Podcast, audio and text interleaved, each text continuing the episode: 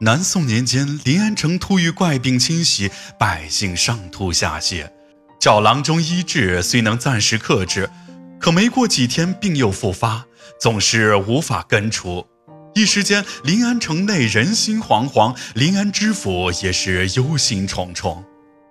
这天，知府得到禀报，最近城里来了个道士开坛施法。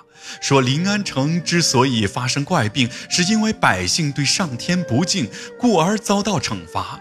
若想根除怪病，需服用道士施加了神符的神水，每桶神水要白银十两。知府听完，气得鼻子都歪了。这这不是明摆着是装神弄鬼，坑害百姓吗？当天，知府便赶到法坛，朝道士喝道：“大胆妖道！”谁让你在此装神弄鬼？道士淡淡的说：“原来是知府大人，贫道未曾远迎，还请恕罪。不过如今贫道正在施法去灾，请大人下坛，不要耽误了贫道解救苍生啊！”知府勃然大怒道：“简直是妖言惑众！”不料道士却面不改色。实不相瞒，贫道一直在峨眉山紫光洞修道。若不是内侍总管陈敏贤公公盛情相邀，我还不愿意出山呢。知府听了，不由心中一惊。内侍总管陈敏贤是当今皇上身边的太监，他派人邀请这道士，莫非是皇上之意？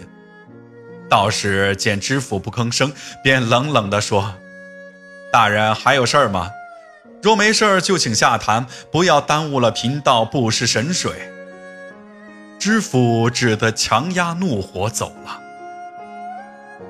一路上，知府见到百姓，就问他们神水是否管用，得到的几乎都是“哎呀，管用，真治好怪病了。”知府的眉头皱得更紧了。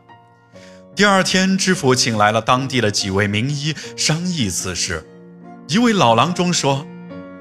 大人，这怪病我们都曾医好过，不过病人很快就又犯了，我们也不知为何呀。知府叹了口气说：“难道真要靠那道士装神弄鬼才能奏效？这不是让天下人笑话吗？”老郎中突然问道：“大人，听闻昨日您见了那道士，不知大人可有所收获？”知府摇摇头说。哎呀，收获甚微，此事必有蹊跷，却无从下手。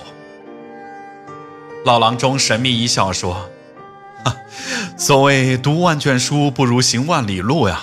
大人何不去观赏一下临安湖的美景，说不定会有所收获。”知府一愣，听出他话里有话，便点了点头。吃过午饭，知府便来到临安湖，绕着湖细细查看了一遍。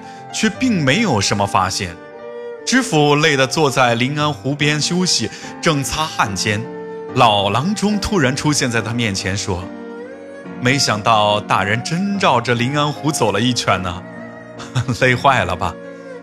知府叹着气说：“唉，是啊，可并未有所收获呀。”老郎中提醒道：“难道大人没看到临安湖边多了几个洗马场吗？”知府一下子瞪大了眼，说：“看到了，莫非洗马场里有玄机？”老郎中点点头，说出了实情。原来那几家洗马场把洗完马匹后的脏水都倒进了临安湖，污染了水质。而临安湖水正是当地百姓的饮用水，人在饮用之后不得病才怪呢。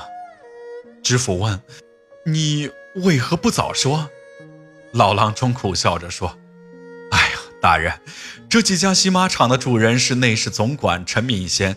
若非你闯了道士的法坛，今天为了查找线索，又绕着临安湖走了一圈，我怎敢多嘴呀？我知道的情况就这些了。”知府听完，不禁沉思起来。